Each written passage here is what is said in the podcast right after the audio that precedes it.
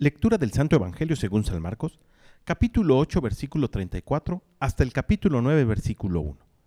En aquel tiempo Jesús llamó a la multitud y a sus discípulos y les dijo, El que quiera venir conmigo, que renuncie a sí mismo, que cargue con su cruz y que me siga, pues el que quiera salvar su vida, la perderá, pero el que pierda su vida por mí y por el Evangelio, la salvará.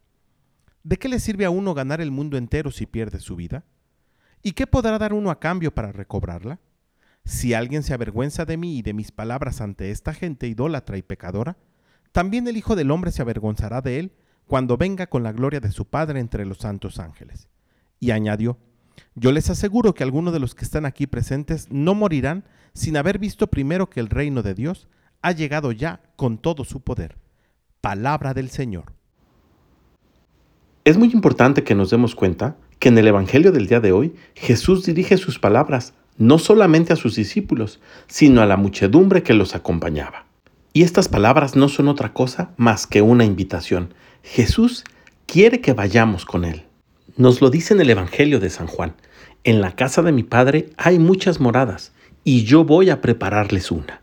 Y para que esto pueda suceder, Él en el Evangelio nos muestra tres condiciones.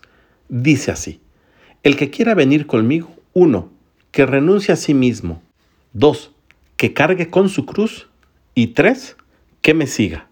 Renunciar a mí mismo puede parecer difícil, porque significa poner en segundo lugar mis planes, mis proyectos, mis ideas y mis ideales, para poner en primer lugar los planes, los proyectos, los ideales de Jesús, no los de cualquiera, sino los de Cristo.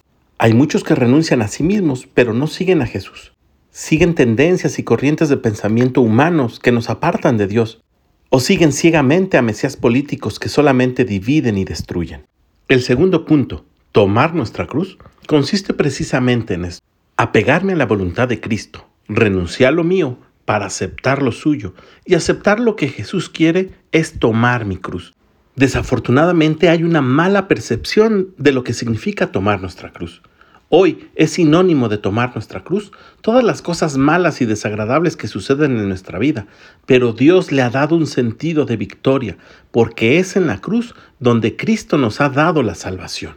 Y como tercer punto, seguirle. Ya que he renunciado a todo y he aceptado mi propia cruz, tomemos su ejemplo. Amemos a Dios sobre todas las cosas y a nuestro prójimo como Cristo nos amó. Seguir a Cristo es amar. Que tengas un gran día y que Dios te bendiga.